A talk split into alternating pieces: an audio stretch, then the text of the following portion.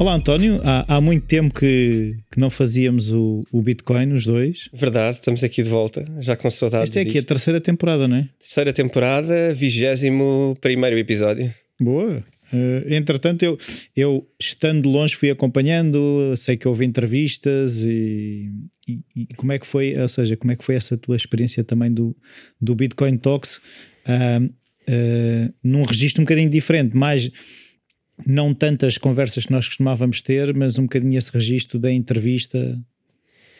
É, desde que o livro saiu, uh, inicialmente houve um book tour não é? com o livro e fomos, na altura, ainda se saía à rua e ainda se circulava, e portanto houve um tour um bocadinho pelas livrarias do país. Uh, em que foram feitas algumas conversas e havia oportunidades a perguntas e respostas.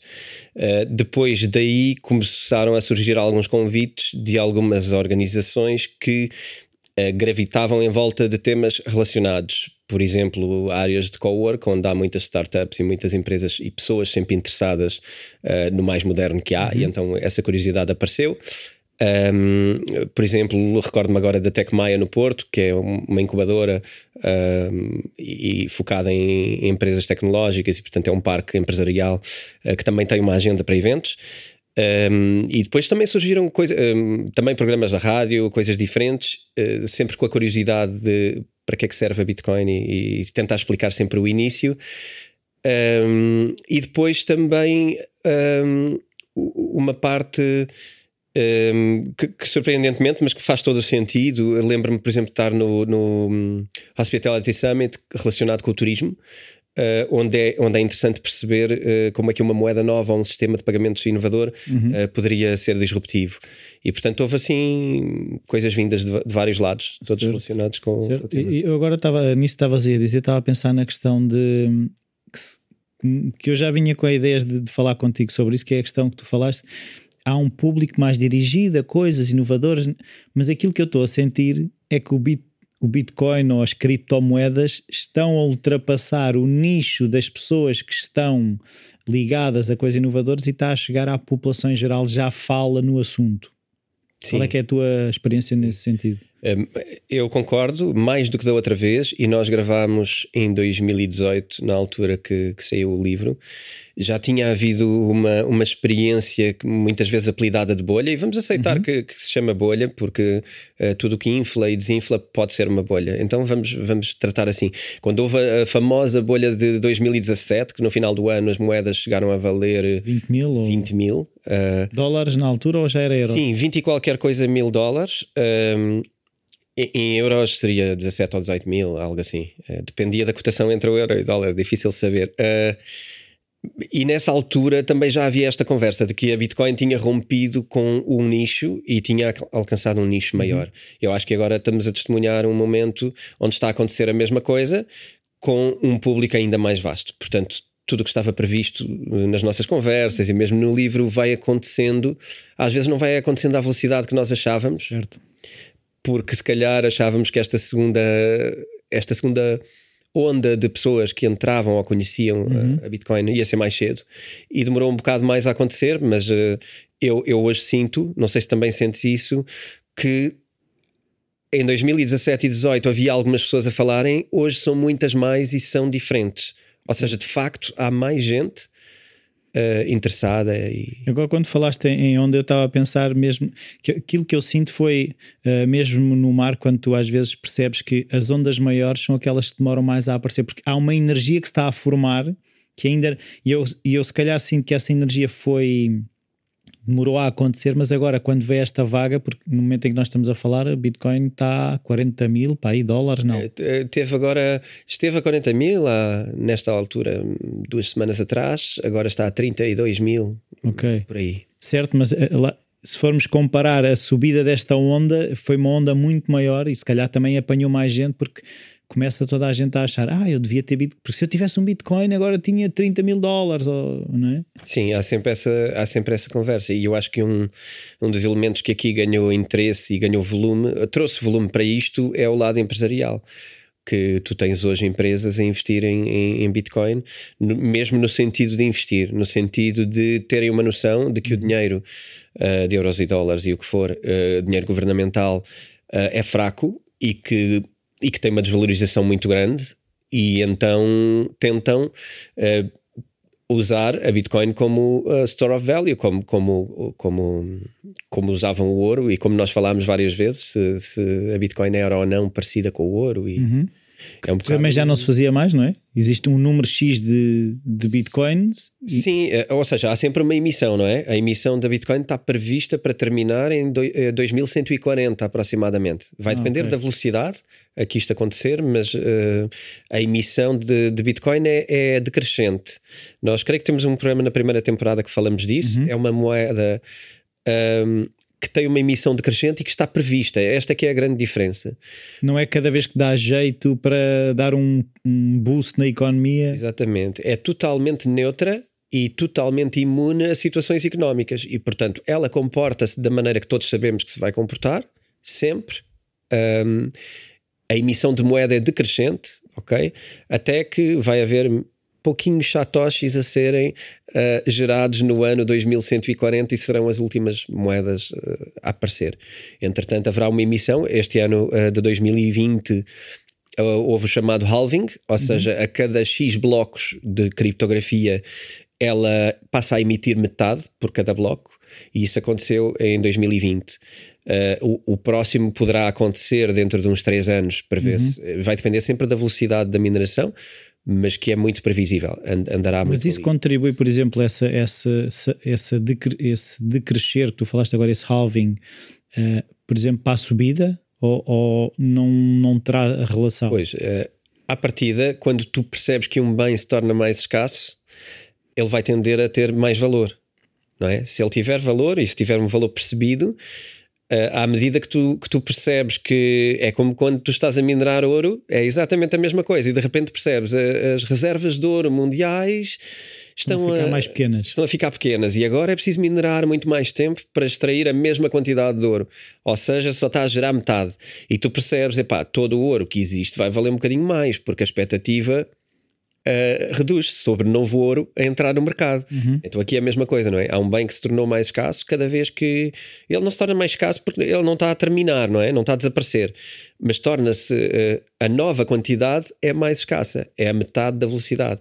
E quando é assim, eu acho que há uma tendência de, de, subida de preço. Aliás, tens uma coisa muito importante que são os miners, que são os geradores de moeda, uhum. que por terem as suas máquinas a trabalhar e a gerar criptografia que gera novas moedas, estão a ser remunerados a metade do valor que estavam a ser remunerados Ok, então, antes do halving. Mas isso não faz muito sentido visto fora que é, imagina, o valor daquilo que eles estão a produzir está a aumentar, não é? Uma, uma Bitcoin vale mais do que valia. No entanto, Sim. aquilo que eles estão a produzir é pago a metade do que estava a ser. Sim, mas idealmente, eh, nas leis da procura e da oferta, vai haver um encontro. Ele pode levar mais tempo e menos tempo. O Alvin levaria, uh, por, por defeito, num mercado uh, automático e, como se diz, diz na economia, ceteris paribus, que é se nada mais influísse, uh, a Bitcoin duplicava de valor a cada momento que tinha um Alvin. Ok. Sim. para que as pessoas continuassem todas iguais, a receber o mesmo e, e, a acontecer tudo de igual forma. O que acontece é que estas coisas em mercados e, e, com humanos a agir em mercados não são óbvias e não acontecem no momento exato. São coisas que, tal como no resto da economia, não é? Uhum. Tudo no resto, eh, quando sobe a taxa de juros na, na economia, também não é automática que tudo muda. Sim, também deve haver um, a especulação de grupos que eh, eh, têm o poder de influenciar o valor da moeda ou achas que Pois há, há, tudo isso. Há, há, tudo isso no nosso mercado comum e aliás há uma história presente que está a acontecer agora muito, muito gira no sentido social uh, que é um, na Bolsa e, e, o que está a acontecer é criarem-se grandes grupos uhum. que estão a jogar contra as grandes uh, federações de fundos americanos que, que, teoricamente manipulam os valores da bolsa totalmente a seu, uhum. a seu prazer, porque têm tanto volume que conseguem influenciar a bolsa. E agora há um grupo de, de pessoas que não são poucas, são mais de 3 milhões em, que andam no Reddit a reunir-se para virar o jogo ao contrário. E posso dizer que esta semana. O que Vão se juntar para mexer o mercado financeiro? Sim, de igual maneira e a fazer subir valores onde os fundos têm shorts, o que significa que os fundos vão perder milhões e já perderam milhões esta semana. Há fundos próximos de falir em semanas por causa desta brincadeira, que não é brincadeira nenhuma, é uma é um protesto. É, eu, eu, aliás, vê-se por alguns, uhum. têm a opinião lá no, no, no Reddit, vê-se que há uma agenda, vê-se que aquilo há uma missão de dizer que eles estão a destruir a vida das pessoas e que uh, isto Antes tem que, que vocês destruam a vida das pessoas, vamos destruir-vos. É um bocado isso, é um bocado isso. E no meio tens, como é óbvio, os oportunistas que veem, então, mas eu vou, vou ganhar dinheiro com isto também, não é? O boy está a andar, vou entrar. Vou ganhar dinheiro. E, e, isto está a acontecer agora. E isto, como tu dizes, de especulação, é preciso perceber que a especulação existe em todo lado e uhum. em tudo o que nós fazemos. Certo. Ok? Enquanto houver humanos a decidir, vai haver especulação. Uhum. E, mas é uma coisa que eu, eu, também queria perceber, é neste tempo todo, e, e que eu sinceramente achei que iria mudar um bocadinho a conversa, que é ainda se fala em Bitcoin. Quanto uh, eu sei que, pelo que vou vendo, vão surgindo novas criptomoedas, mas a conversa continua a ser, e se formos ver, uh, a Bitcoin é a que tem mais valor, vale cerca de 20, 20 em euros está tipo 30 mil ou 20 e tal mil euros. 28 mil. E o, e o Ethereum, que é a segunda maior, está a mil. Sim. Alguma vez uh, a Bitcoin uh, deixará de ser a rainha, ou pelo menos, já vi, estamos a falar de uma 20 vezes mais ou mais de 20 vezes, não é? Sim, não foi sempre assim. Na, na, na anterior uh, subida da Bitcoin aos 20 mil, o Ethereum chegou a ter, uh, em alguns períodos, o valor de 10% do que tinha a, a, Bitcoin. O que é importante aqui é, não é o valor que ela tem, porque repara, um, um bem tem um valor. Uma das coisas importantes é em quantas partes tu divides esse valor? Uhum. Repara, tu tens uma casa, se eu a dividir por 100, significa que eu tenho 100 moedas que representam a minha casa. Uhum. Mas se eu dividir por mil, eu tenho mil moedas que significam a minha casa, juntas. Uhum. Quando são mil, tem que valer muito menos. Certo. Mas na verdade valeu mesmo. Sim. Uma parte de uma casa, que pode ser a dividir por 100, por mil, por um milhão. E tu tens N motivos, uh, um deles é a emissão de moeda. Uh, por exemplo, o Ethereum tem uma percentagem de emissão de moeda de 1% ao ano, acho eu. O que é uma quantidade muito maior do que a Bitcoin tem. O Ethereum também é, é capped. Capped significa que existe um, um máximo possível de emissão. Uhum. Mas a, a emissão é muito superior à Bitcoin. Portanto, cada Ethereum é muito mais inflacionário no, no sentido Uh, o valor do Ethereum é muito menos preservado porque é, é, mais, é mais impresso. É mais disponível. É mais disponível. A raridade é menor. Uh, e, portanto, uh, já por si a quantidade era maior e, e, todos os anos é emitido mais quantidade. Portanto, ele, ele, terá sempre que, que perder mais valor do que a Bitcoin. Mas há muitos outros motivos. repara, a Bitcoin é a única moeda, ou, ou vá, não é a única, por acaso há outras, mas primeiro a Bitcoin criou o sistema, não é? Criou Sim. a blockchain funcional, de uma forma que funciona. Depois criou uh, uma rede de, de, power of work, de mineiros, que é inabalável até hoje, indestrutível até hoje. Depois, a Bitcoin tem uma coisa muito gira: o líder uh, desapareceu. É misterioso. E o facto de tu, de tu teres um líder que desapareceu, criaste um sistema de governância muito mais democrático ou muito mais descentralizado de alguma maneira. Uhum. E muitas moedas têm líderes e, e, portanto, serão sempre diferentes. E depois é a função que ela tem, não é? Portanto, há muita distinção, todas as moedas são diferentes. Uh, Vai-se falar sempre muito de outras moedas. O Ethereum é a segunda moeda em market cap, mas não, não, não foi sempre. Há algumas de vez em quando ultrapassaram. Uh, estamos num período onde, onde ainda. Uh, e eu acho que nós já o dissemos antes, mas isto continua a ser verdade. Uh, estamos num período onde a consciência uh, sobre a grande quantidade de pessoas ainda é muito. A conversa ainda é muito a Bitcoin, ainda estão a perceber a Bitcoin. Claro que tudo o que fazem com as outras criptomoedas será muitas vezes errado e muitas vezes terão a fazer uh, raciocínios errados. Porque... Ou seja, tu tens que, para, para investir, é, é, aquilo que eu estou a perceber é eu não posso achar que a, a minha maneira de investir em criptomoedas é eficaz, porque eu tenho que pensar, eu vou investir em 10 desta forma, vou investir em Ethereum desta forma, vou investir em Bitcoin desta forma. Sim. É isso? Tem que ser específico? É, é exatamente isso como é na Bolsa. Como, como é na Bolsa. Tu investes em penny stocks na Bolsa, ações de pequenino valor, não é? Investes de uma maneira porque tens uma expectativa. Provavelmente a tua expectativa é de que elas estourem porque estão a desenvolver algo muito importante e hoje são penny stocks e amanhã descobrem uma coisa qualquer que os atira para, para uma loucura, como por exemplo a área do hidrogênio, a área do elétrico, etc., que hoje rebentaram, estouraram. Um, no passado haveria projetos em penny stocks que, que, que que estouraram. Mas quando tu investes numa Google ou numa Apple, tu investes de outra maneira, com outro ah. tipo de expectativa. Então, toda esta consciência obriga a que tu compreendas o que está por trás. Uhum. E, portanto, óbvio que podemos andar a brincar, como eu chamo os elevadores, sobe e desce, e tudo bem, brincamos a valores, mas teremos sempre surpresas, ainda mais em criptomoedas. Uh, mas o jogo, uh, o jogo de investimento, e investimento obriga a tempo, uhum. uh, é sempre um jogo onde vais ter que perceber a tecnologia que está por trás. Não a tecnologia da programação, mas o, o objetivo, a agenda quem gera, como é que gera uh, esse tipo de, de, compreensão. Sim, eu agora estava a pensar uh, que é uma coisa que eu tenho começado a sentir é, uh, é tem a ver com isto que é de, da generalização e a maneira como as pessoas eh, pensam até na maneira de investir, que me leva a, a um assunto que, que, que, eu ouvi outro dia, que é a questão quando o, o teu tio no jantar de Natal pergunta, ouve lá tu que és dessas coisas dos computadores ou não sei o quê, o que é que é isso do Bitcoin? Quando, quando isto chega a este. Porque depois a conversa é: ah, porque eu tenho um amigo que já ganhou X. E como é que eu vou investir nisto?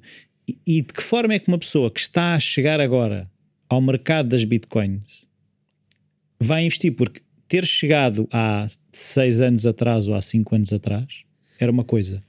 Ter chegado agora se calhar a maneira de entrar no mercado não é mesmo. E se tu trouxeres essa ideia que vou investir como sempre investi, ou seja, como é que tu aconselharias a alguém que o teu tio Manel que veio agora num jantar de Natal, como é que tu aconselharias esta pessoa a entrar no mercado agora? Ok. Olha, em primeiro lugar, um, é sempre muito perigoso quando alguém uh, que pergunta o que é essa coisa, amanhã diz então põe-me lá X ok? Porque essa pessoa está a delegar totalmente no, no oculto, totalmente nas é, é? sombras, é? algo que ouviu dizer que é bom e que está com uma expectativa muito errada em relação àquilo, ou muito distante de qualquer conhecimento, não é? E está a entregar valor a, a, uma coisa que não sabe o que é. Então há logo uma primeira grande probabilidade que é eh, alguém que até vai, se calhar, nem percebe assim tanto e vai ajudar e de repente vai ao site errado, compra erradamente, transfere para o exchange errado e perdeu tudo o que tinha Há logo essa, esse, esse, caminho que não pode ser feito dessa maneira. Uhum. Tem que ser feito um, com um conhecimento gradual. Uhum. Uh, e, e, é por isso também que eu publiquei o livro, é? Na verdade, é mesmo por isso. Foi para tentar esclarecer uh, primeiro o que é e de uma forma simples. Quer dizer, apesar de tudo, é um livro que se lê em dias ou, ou vá, vamos pôr uma semana uh, para ler. E eu não acredito que alguém saia do livro. estando atento, que saia do livro a fazer esse tipo de, de erro, ok? Acho que daí corta-se logo um livro. Mas pode ser o livro, pode ser o nosso podcast, pode ser um, um caminho, um caminho credível. Uhum. A questão é, um, é, é, informação, não é isso? É sim, tem que ir à informação. informação. E depois uh, é a parte que tu, que tu estás a falar, isso é muito engraçado, uh, que é será que eu já estou a comprar tarde? Será que eu vou, agora já não vale a pena? Ou eu hoje vou tenho, esperar que deixa. Ou vou esperar que deixa. Uh, eventualmente pode ser. Uh, mas eu acho que a forma correta, primeiro é compreender o que é, depois é compreender quem somos, não é? E como é que somos como investidores. Uhum. Porque isso tudo é que vai definir como é que devemos depois investir. Claro. Agora, eu acho que reduzes muito o risco se assumires uh, duas ou três coisas. Primeiro, se tiveres consciência de que ela pode de facto hoje estar nos 30 is, ela pode ir para os 100, ela pode ir para os 200, ela pode ir para um milhão. Pode. Mas atenção, ela pode ir para 10 mil, ela pode ir para 3 mil. E esteve a 3 mil uh, no prazo de 14 meses para trás. Em 3 mil? Hoje. Teve a 3.500 euros uh, no espaço de um ano para trás deste, deste podcast que estamos agora a, a, gravar. Portanto, no espaço de um ano e qualquer coisa, ela esteve a 10, esteve a 3 e está a 30. e já esteve a 40 há duas semanas.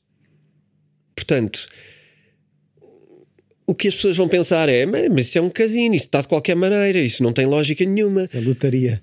Pá, eventualmente isso é verdade hoje. Certo. De facto, hoje é, ela não tem lógica nenhuma. Tem muita lógica para mim e, e terá para ti se fizermos esta história. Olha, uh, há dois anos esteve em 20 mil, depois baixou por N motivos que, que podemos uh, também escrutinar. Uh, hoje está a 30, uhum. já esteve a 40, hoje está a 30. Houve um halving pelo meio. Quer dizer, depois há lógicas que condicionam o onde é que está. Uhum. Se tu me perguntares se eu acho que ela vai voltar a 3, eu não acho que ela vai voltar a 3. Uh, mas não, não acho que ela nunca mais deixa dos 30. Certo. Ok? Agora, parece-me que, por exemplo, os 30 seria uma, uma ordem de sustentação com alguma lógica. Uhum. Porque o valor terá que ser. Eh, há uma coisa muito interessante uh, que é a Bitcoin existindo e continuando a funcionar e sem ter uh, grandes precalços, o valor dela é tendencialmente crescente. Porque o valor do nosso dinheiro é tendencialmente decrescente. Ok. Ok.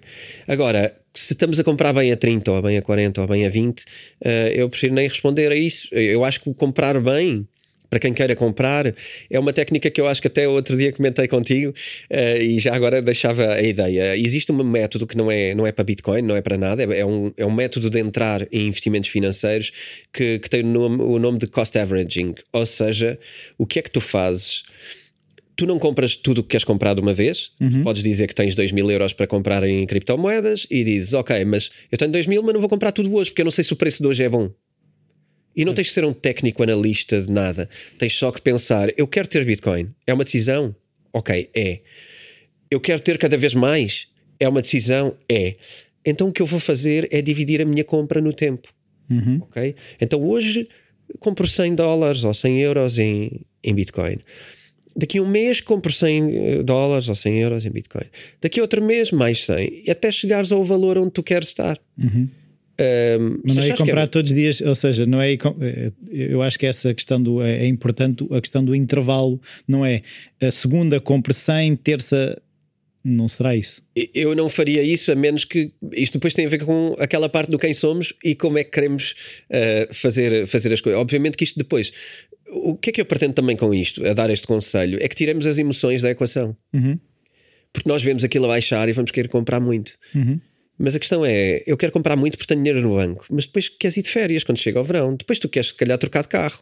E se aquilo caiu no processo, no intervalo, tu depois não tens dinheiro de liquidez para as tuas coisas. Se fosse aquele o dinheiro que tu precisavas para trocar de carro ou para ir de férias, eu, eu, na mesma teria que ter uma consciência que é quando eu precisar de trocar o carro em julho, faz de conta, uh, em seis meses eu não tenho garantia de que o valor se mantenha, nem de que o valor suba. Ele pode estar a metade daqui a seis meses e depois lá vais tu ter um problema porque meteste ali o dinheiro e agora o dinheiro vale metade. Pois isso é outra questão uh... que é quanto tempo é que normalmente uh, se, se, está?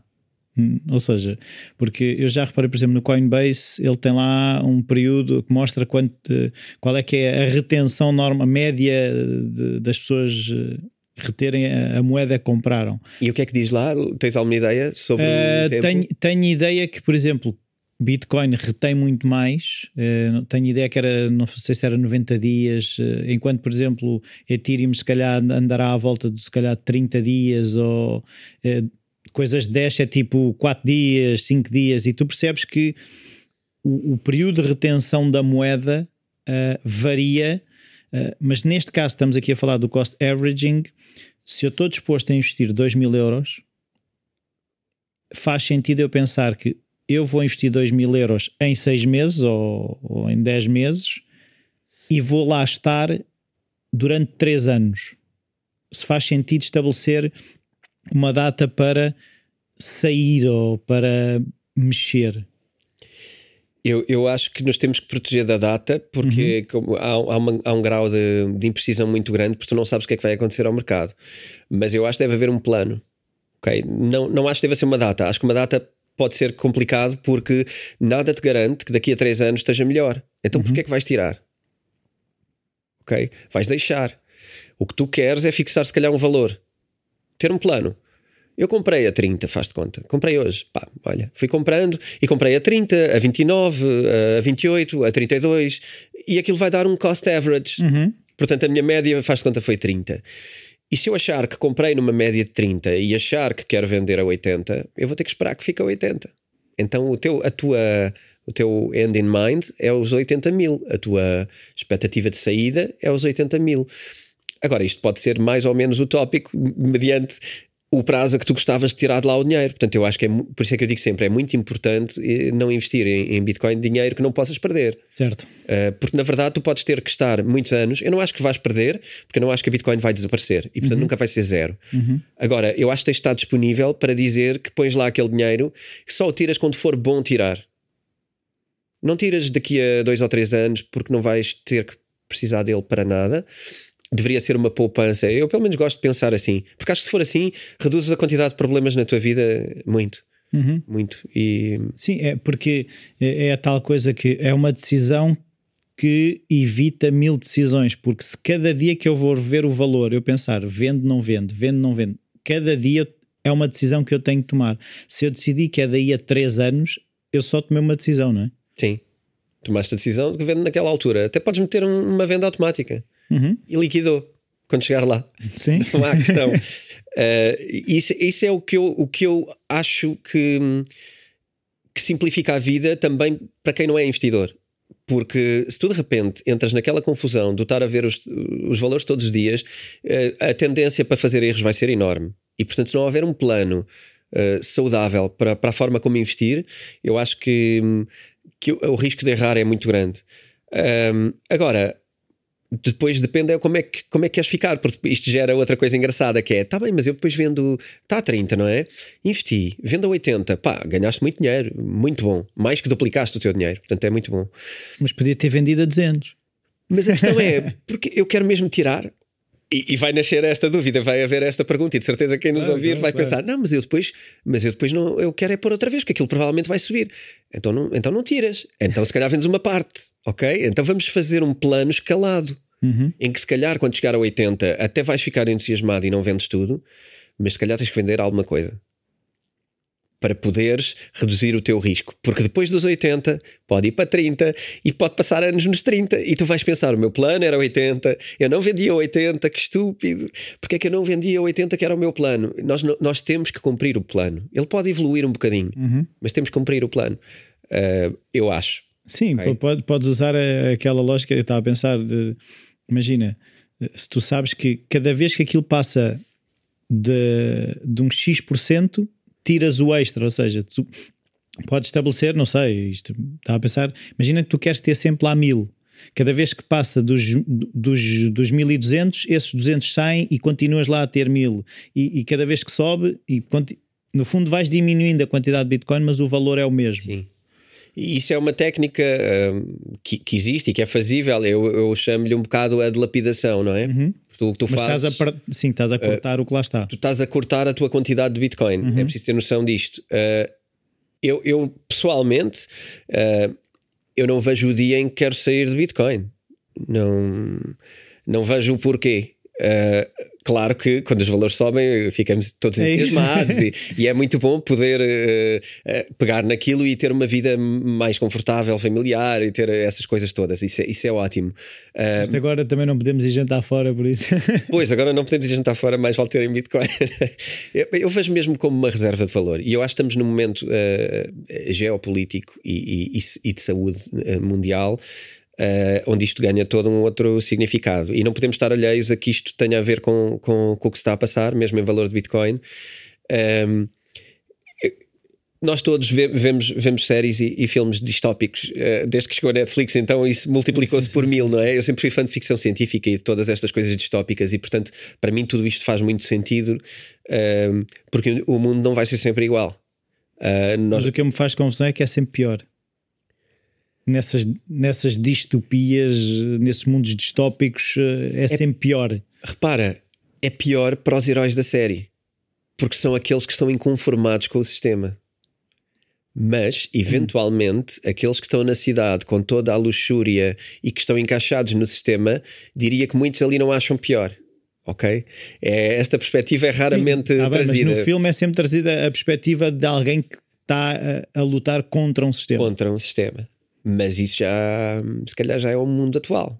Onde já há gente a lutar contra um sistema, só não é tão óbvio. E nos filmes torna-se óbvio com a radicalização eh, de- dos pontos. Mas repara, há muitas zonas no mundo hoje onde se está a passar exatamente aquilo que se passa nos filmes distópicos. A única diferença é que não é na Europa, é que não é nos Estados Unidos e, portanto, chega aqui de uma maneira muito hum, distorcida, não é? Chega-nos a, chega-nos a notícia quando há uma, uma, uma, uma intervenção policial na rua na Venezuela, não é? Ou quando foi preso o, o, o opositor, o opositor o- a oposição uh, política do, do, regime, do regime vigente. Uh, isso acontece um, de uma forma muito distante e recebemos isso, mas não recebemos contexto nenhum. Uhum. E portanto, isso está a acontecer hoje. Nós temos, eh, aliás, a percentagem não deverá estar errada. Mais de metade do mundo tem sistemas totalitários. E portanto, nós somos uma minoria. Nós que estamos neste conforto e que achamos que isto é tudo muito distópico, não é nada. A ditadura está em todo lado. Ahm, não está aqui agora. Mas eu acho que eh, mesmo os partidos e as políticas que têm sido aproximadas a poder Uhum. uh, têm mostrado que isto de um momento para o outro pode acontecer e não é tão difícil das coisas mudarem uh, durante o nosso tempo de vida, inclusivamente. É a minha opinião. Aqui é mesmo uma opinião. Ok.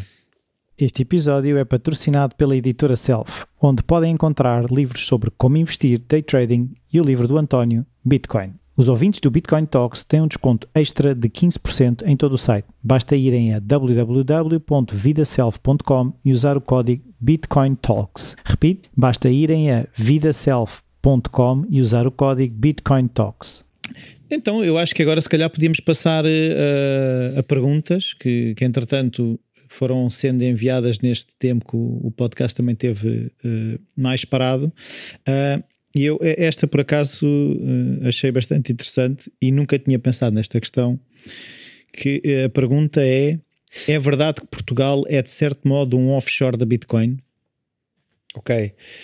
Eu acho que sei de onde vem essa pergunta, porque recentemente um, esteve em Portugal, uh, saiu num jornal uh, esse tipo de abordagem uh, a um tema, que, que, foi uma família, que é chamada da Bitcoin Family, que eu por acaso sigo há dois anos e tal.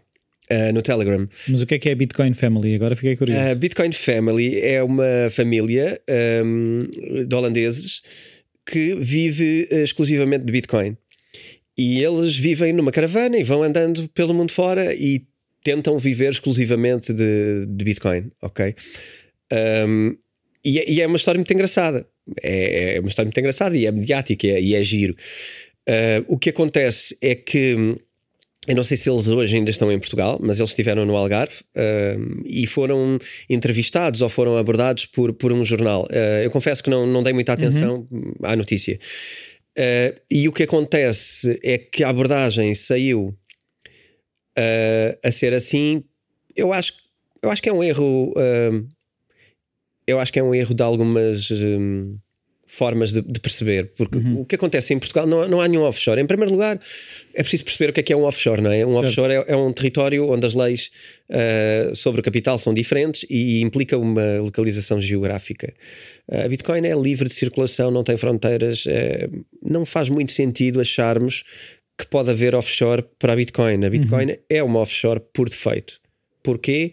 Porque não pode ser imposta legislação governamental em cima da Bitcoin. A Bitcoin tem um protocolo que é a sua lei e não há lei em cima da, da Bitcoin. Ela é, é impossível parar Bitcoin. É então impossível. não se paga impostos sobre Bitcoin? Aí é diferente. aí é diferente. Aí temos, uh, e, e, eu acho que daí pode vir uh, a ideia de offshore, uh, de, chamar a Portugal um offshore. Porquê? Porque alguns países já criaram alguma forma de legislação de tributação para a Bitcoin e para as criptomoedas em geral. E, e, Portugal também tem, ok? E já agora aproveito também para deixar isso mais transparente. isso está no livro. não obstante, é importante estar no podcast muito claro.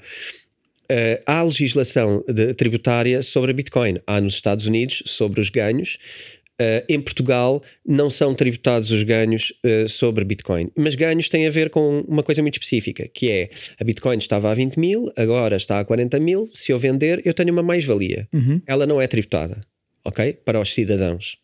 Para os cidadãos. Mas, se a tua atividade profissional for o trading, Já. Tu apresentarás na categoria B eh, como mais-valias dentro da tua atividade, tal como fazes com outras ações e com outros eh, ativos financeiros. Portanto, a resposta é NIM. é não para ganhos, até porque, porque repara, se tu não vendeste, tu não tiveste nenhuma mais-valia, portanto, aí uhum. zero. Se tu vendeste, tiveste uma mais-valia, mas isto, isto não é tributável em Mas Portugal. terei que declarar como, ou seja, como património. Por exemplo, imagina que eu pego em mil euros Uhum. E invisto em, em Bitcoin. Eu tenho que declarar ao Estado que investi e que tenho mil euros em Bitcoin? É, hum, é discutível. Eu acho que isso é discutível. A verdade é que isto é uma sala a média luz onde ninguém ainda sabe muito bem o que é que pode decidir ou não. Ah, na verdade, a única coisa clara é esta: é que se fores um cidadão e tiveres mais valias, não és tributado, mas se for a tua atividade profissional, és tributado. Uh, porque é empresarial, é um rendimento empresarial, considerado como rendimento empresarial. Uh, se tens que declarar ou, ou não tens que declarar, eh, eu acho que tu nem tens como declarar. Pois é, é isso. Não Percebes? sei. Tu não tens nenhuma categoria onde consigas declarar um, cripto, um criptoativo. Não existe. E além do mais, quer dizer, como é que tu vais forçar o- o- a população a declarar uma coisa que é por defeito anónima e, ou pseudónima, se quisermos ser mais precisos? Não é possível. Ah, não é tributável, nem deve ser, porque repara, tu tens uma conta ah, bancária em euros. Ela também não é tributável ah, nisto. Ela é tributável sobre os juros que ela gera, Uhum.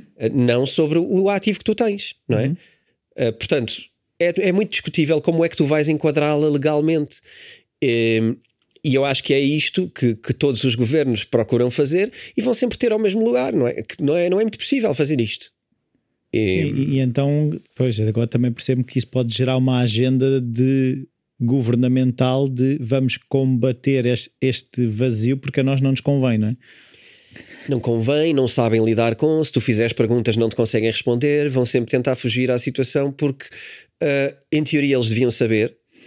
E nós estamos Deviam habituados. ter pensado no assunto. Sim, nós eh, estamos habituados a que perguntamos ao governo, ao, ao Estado, ou perguntamos aos bancos e eles sabem sempre tudo, não é? Neste caso, eles não, não vão poder saber, porque de facto é uma área que eles desconhecem, que eles não controlam e que não conseguem decidir porque não conseguem vincular nada àquilo que decidam. Uhum. E portanto, eu acho que preferem estar numa nuvem eh, um bocado vaga, tentar impedir ao máximo que ela aconteça, porque depois entramos num território onde eles têm poder zero e, e- e pode complicar. A outra pergunta é quão seguro é a posse de Bitcoin por parte de particulares? Isto é uma coisa que também é uma conversa que eu, que eu já vou tendo pessoal que perdeu a chave ou perdeu eh, o acesso ao computador que, que tinha lá o código e agora não sabe como é que pode reaver. Isso, N casos, chaves perdidas, de discos rígidos perdidos, onde estavam as chaves.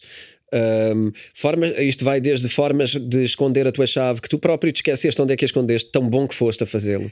E isto dá Está vontade tão bem de rir. escondida. Estás, te escondeste tão bem que nem sabes aonde. E, e há gente que diz: pá, eu sei que ela está na minha casa, mas eu não faço ideia aonde. E epá, é giro, de- nós aqui é giro, para a pessoa é menos giro porque, porque está ali em dor, não é?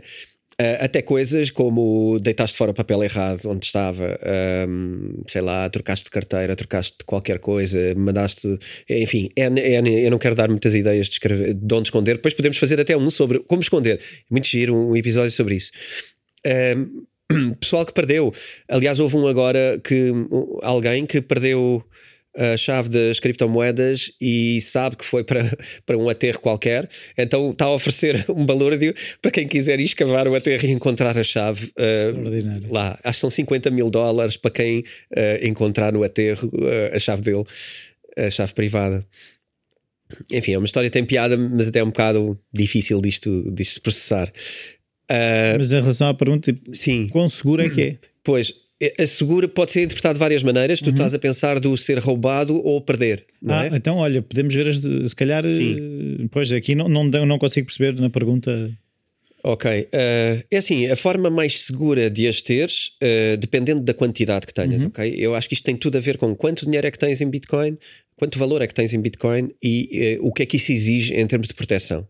Uhum. Uh, tu podes estar com uma quantidade pequena e para quando estás a começar, uh, provavelmente vais te sentir mais seguro a estar num exchange que é muito parecido com um banco, vamos admiti-lo, e aliás tem capital dos bancos, às vezes investidores são, são bancários, banqueiros. Uh, e vais te sentir mais seguro, porque em alguns deles ne- nem tens a tua chave privada, ok? São eles que têm. E portanto, se tu és aquela pessoa, mais uma vez, olhar para quem somos, se tu és aquela pessoa que se tiver uma chave privada, achas que vais perdê-la, não queres ter essa responsabilidade, porque eh, és mesmo só tu que a tens e ninguém te vai dar, e se tu a perderes, perdeste o dinheiro, ok? Uhum. É como um cartão multibanco de uma conta que só funciona com aquele código. Perdeste o código, perdeste o dinheiro.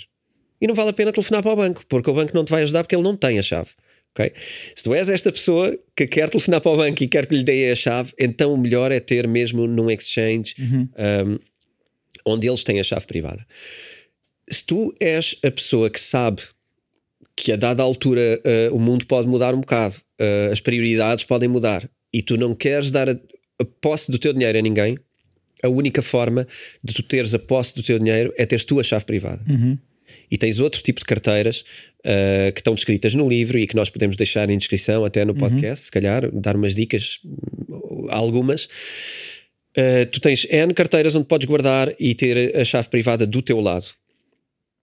Quando tu tens a chave privada do teu lado, o perigo de perderes uh, essas moedas está uh, na tua chave, no perigo de roubarem a chave. Pode estar também na segurança que tu usas nos teus devices, nos teus uh, aparelhos tecnológicos, Uhum. seja o teu telemóvel, seja o teu computador. Ok?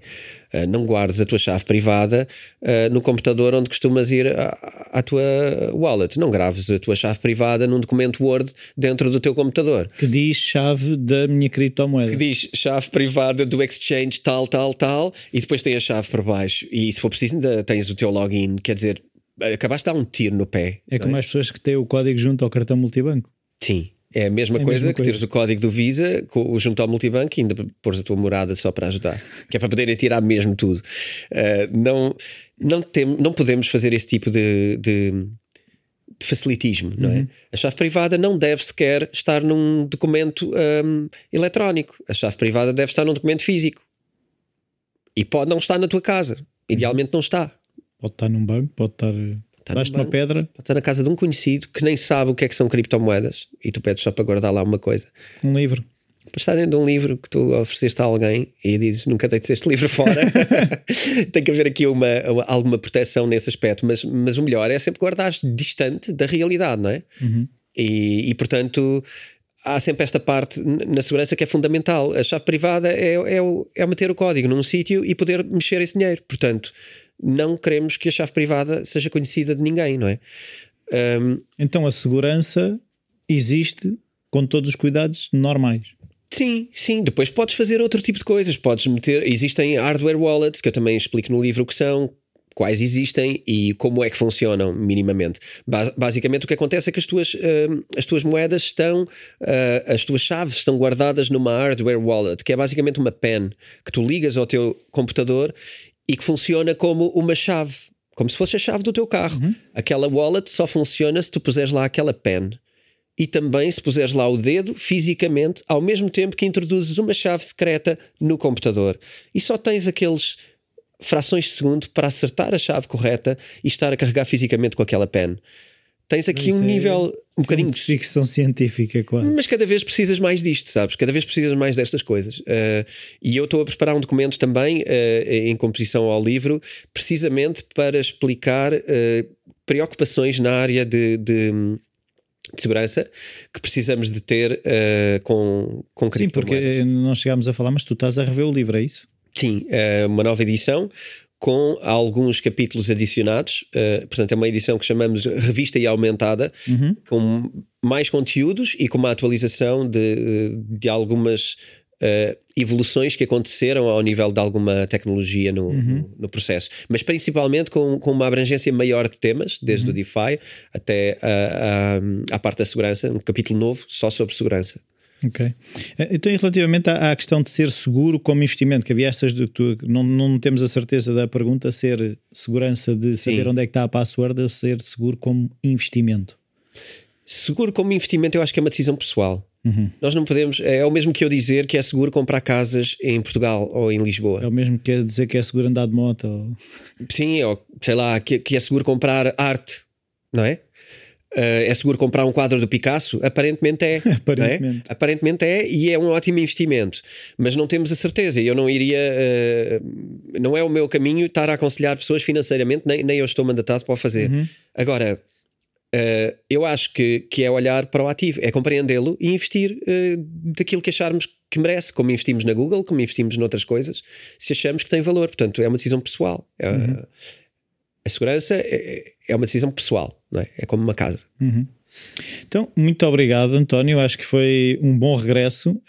Um, iremos ter mais episódios, iremos ter uh, entrevistas, é? nós já temos algumas entrevistas marcadas, e, e, será um bocadinho essa dinâmica entre entrevistas e conversas entre nós de temas e perguntas. Por isso, convém que mandem perguntas uh, uhum. para nós também podermos explorar e perceber um bocadinho o que é que mudou em termos até de dos nossos ouvintes, se, se já são pessoas que já estão há mais tempo e já têm outro nível de perguntas, são pessoas que estão a chegar agora, mas todas as perguntas são bem-vindas. Sim, sim, é isso mesmo. Enviem-nos as perguntas para o nosso e-mail e vamos respondendo à medida com novos episódios. Uh, bitcointalkspodcast.gmail.com Ok. Okay. Pronto, esse eu já não me lembrava, admito. Adeus. Até a próxima. Tchau.